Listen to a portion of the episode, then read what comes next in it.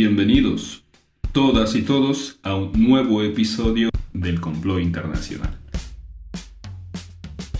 En esta ocasión, primeramente, Paola Vázquez Almanza de México se detiene en el falso cosmopolitismo y el mito de la meritocracia en América Latina y el Caribe. Enseguida, Almaraz de Austin, Texas, realiza un retrato de Kamala Harris, una mujer negra que Joe Biden ha escogido para ir con ella y contender en las próximas elecciones de noviembre por la presidencia y la vicepresidencia en Estados Unidos. Finalmente, Caterine Granja del Caribe colombiano nos habla en esta ocasión sobre el carisma del expresidente Álvaro Uribe, hoy senador en Colombia, que enfrenta acusaciones graves que podrían terminar en su encarcelamiento. Hola, gracias por escucharnos. Soy Paola Vázquez Almanza y desde México les compartiré algunas reflexiones en torno a la condición periférica de América Latina el falso cosmopolitismo y el mito de la meritocracia. En los primeros meses de la pandemia comenzaron a circular debates sobre el futuro y el supuesto efecto nivelador o ecualizador de la enfermedad, haciendo referencia a que el coronavirus ponía en riesgo la vida de todos sin importar el origen étnico, nivel de ingresos, lugar de residencia o sexo. Entrado ya el octavo mes de 2020, sabemos que la pandemia no nivela, a pesar de que vivimos la paradójica sensación de compartir con cualquier persona del mundo procesos como la soledad, la incertidumbre o la depresión que conlleva esta situación. Gracias a las redes sociales y nuestra participación en sus tendencias, nos sentimos verdaderos ciudadanos del mundo, pero este cosmopolitismo tiene un límite que se observa claramente en las variadas cicatrices que va dejando la COVID-19. A pesar del deseo de ser cosmopolitas, debemos reconocer como latinoamericanos que seguimos siendo la periferia del mundo y que la pandemia no afectará a Europa como nos afectará a nosotros. La Oxfam ya advirtió que en América Latina y el Caribe habrá una contracción económica del 9.4%, que 52 millones de personas se unirán a la de por sí ya larga fila de pobres y que otros 40 millones perderán sus empleos. Todo indica que la obscena desigualdad de nuestros países se acrecentará. Si la pandemia no nos afecta por igual como región, tampoco lo hará dentro de cada uno de los países latinoamericanos. La desigualdad, por ejemplo, provocará que los más pobres sufran mucho más que la élite económica de la región. Esa élite que representa a un escaso 20% de la población y que concentra el 83% de la riqueza regional. De hecho, las élites parecen inmunes a las crisis e incluso se benefician de ellas, desde el confinamiento, hay 8 nuevos mil millonarios en la región. Es decir, en estos meses el patrimonio de 8 personas ha aumentado a los mil millones de dólares. El hecho de que México tenga un reluciente tratado de libre comercio con Estados Unidos y Canadá, o que Brasil sea una de las economías más fuertes del mundo, no hace más que subrayar la paradójica realidad de nuestros países. América Latina y el Caribe es la región de destinos paradisiacos, al mismo tiempo que un nido de violencia extrema, prostitución, trata de personas y corrupción. Somos una región con gran potencial, pero no dejamos de ser zona franca para las potencias mundiales. Seguimos siendo mano de obra barata, así como proveedores de materia prima que obtenemos a costa de la devastación de nuestros ecosistemas. Habitamos una región de contrastes, dependencias históricas y desigualdades construidas sobre la vulneración de derechos y la explotación laboral. Esta es una realidad desagradable, pero que sirve para ordenar prioridades y prepararnos para lo que viene. Uno de los muchos temas que debe ocuparnos es el trabajo, o más bien la precariedad laboral en la región. Para arrancar esta discusión, podemos cuestionar las narrativas engañosas relacionadas con el trabajo que están vigentes en nuestras sociedades y que ocultan una realidad mucho más intrincada. Me refiero, por ejemplo, a la fe ciega en la meritocracia y la ilusión de que el esfuerzo individual es suficiente para crear movilidad social en países altamente estratificados y desiguales como los nuestros.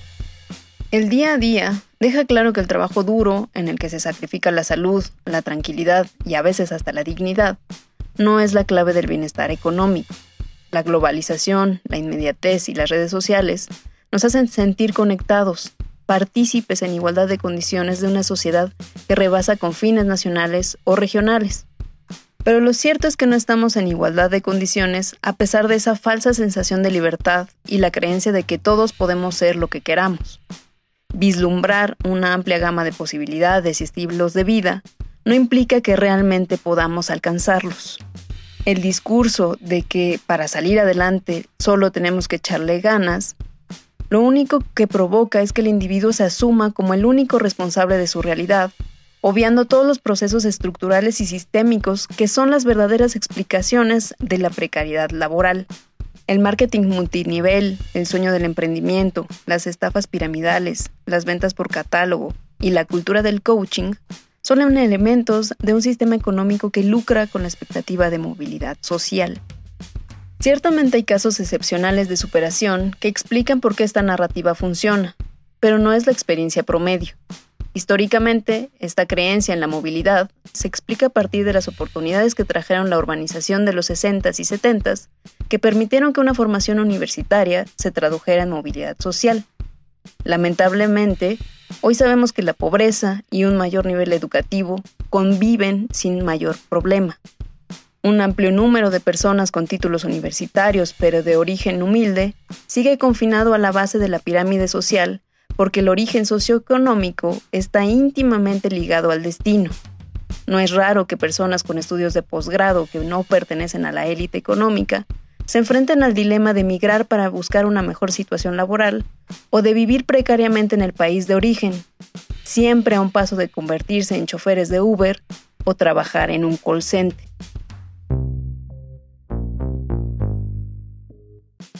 No es agradable aceptar que somos una pieza desechable en el engranaje que mueve la economía.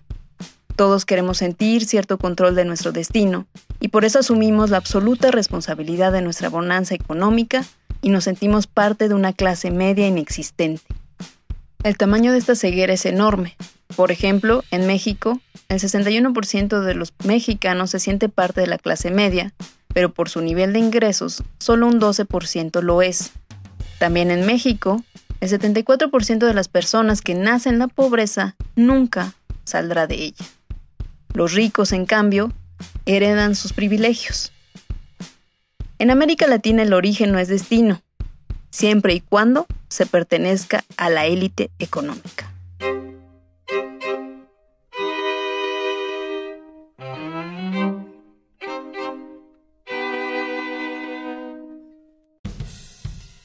Desde Austin al Maras. Uno de los eventos más importantes de los últimos días fue el nombramiento de Kamala Harris para vicepresidente por Joe Biden, candidato del Partido Demócrata, en las elecciones de noviembre que decidirán quién será presidente de los Estados Unidos por los próximos cuatro años. Son en varios niveles y de profunda importancia las repercusiones de esta decisión política.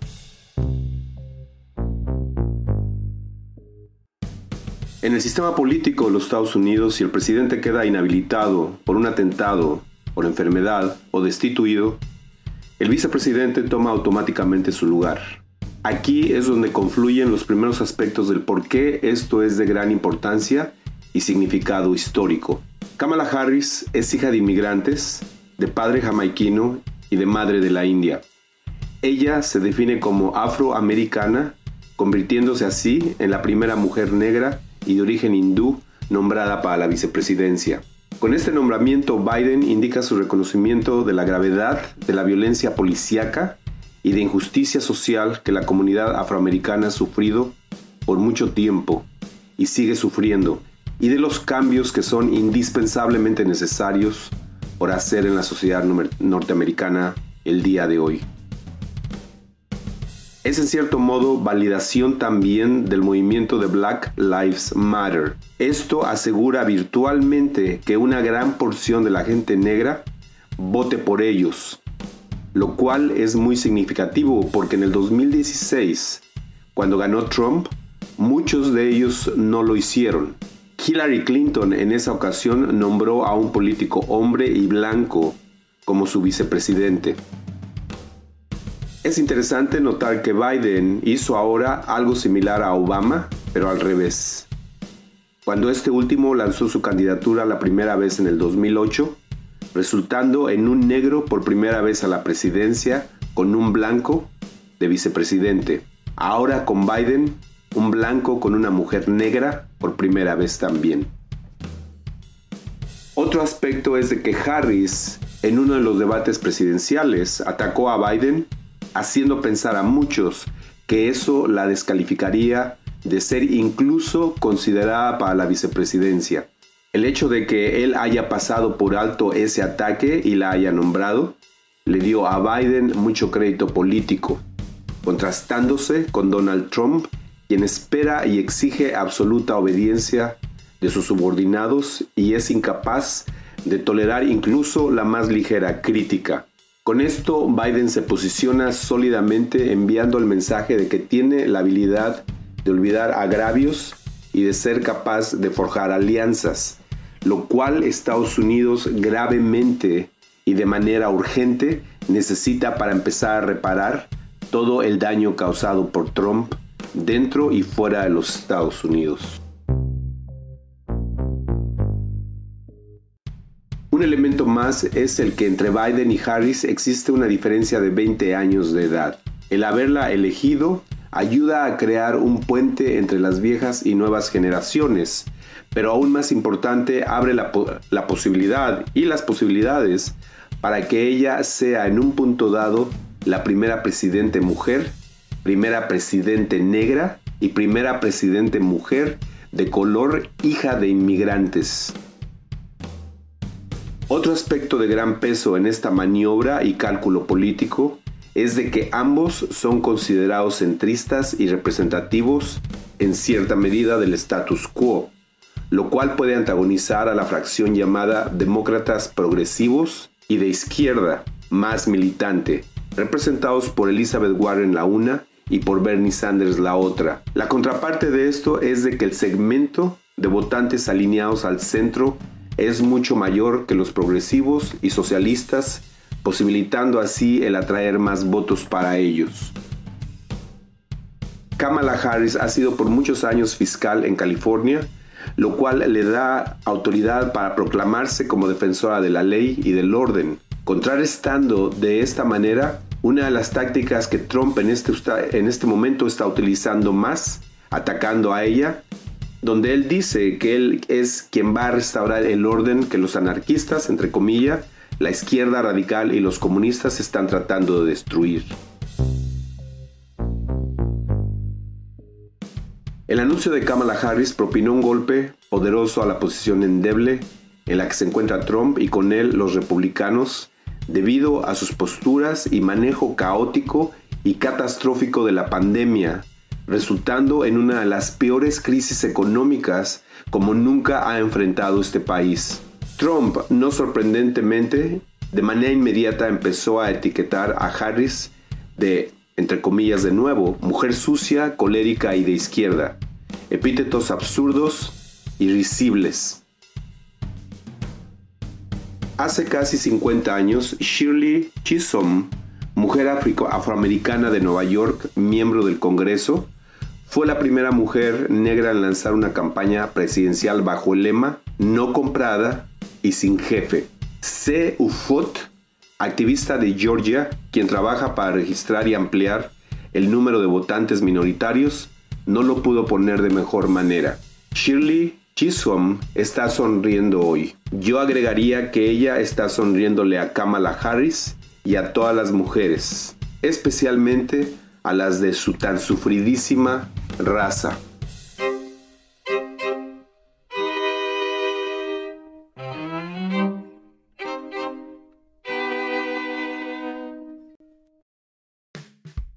Mi nombre es Caterine Granja, mujer negra del Pacífico colombiano.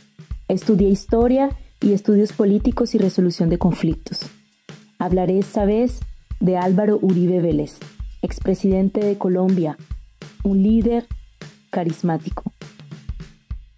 Álvaro Uribe Vélez fue presidente de Colombia dos periodos entre los años 2002-2010, en un contexto crucial, en un país que desde la génesis del Estado-Nación se vio atravesada por diferentes guerras civiles, bipartidismo político, conflicto armado interno, narcotráfico paramilitarismo, en donde predomina la baja confianza de la ciudadanía en las instituciones del Estado y una aversión contra la política.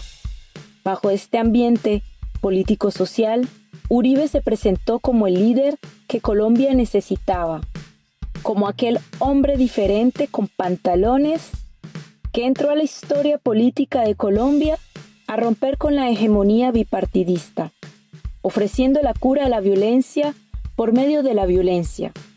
También considerado por muchos como un líder carismático, autoritario y que pretende ser el padre de la patria. Por lo menos, así se autopercibe en su discurso el Manifiesto Democrático del 2002, proclamado por él durante su posición como presidente. Abro comillas. Miro a mis compatriotas hoy más con ojos de padre de familia que de político. Cierro comillas.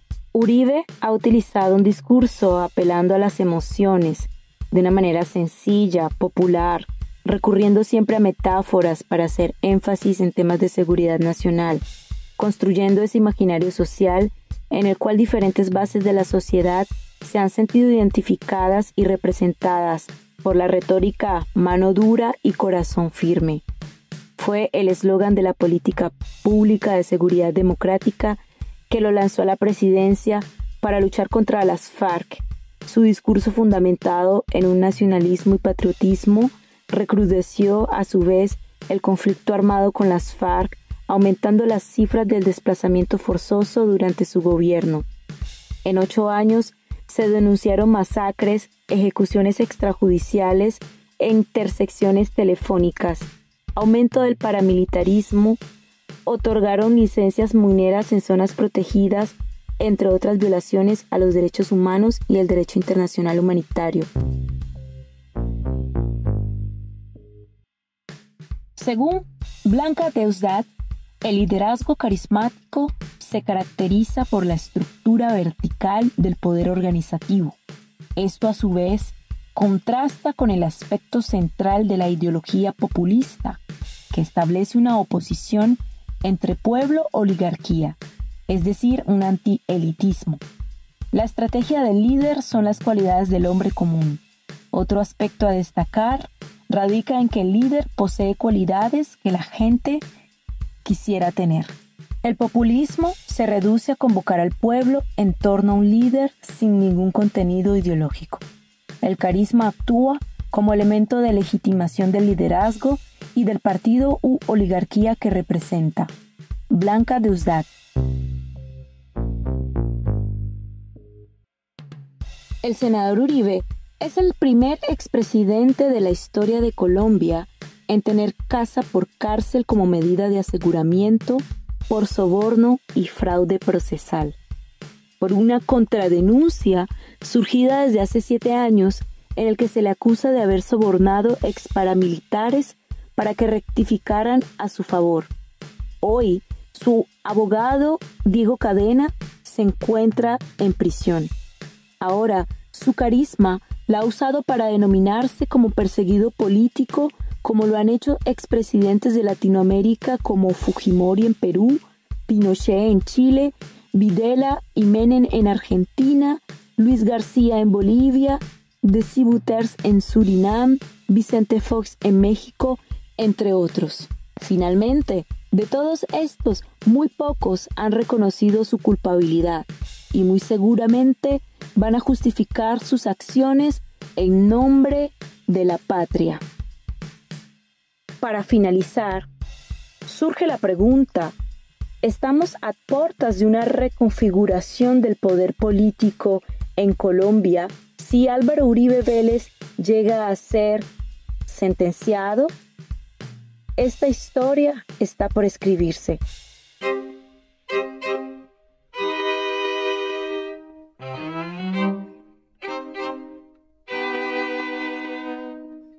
Hemos llegado así al término de este episodio del Complot Internacional. Pueden seguirnos ahora en nuestra red social en Instagram siguiendo el Complot Internacional. También pueden encontrar programas anteriores en Spotify, Apple Podcasts o Anchor y suscribirse.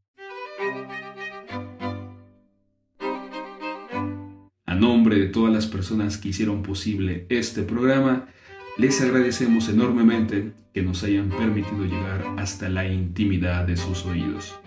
Nos escuchamos pronto, muy pronto, en el siguiente complot.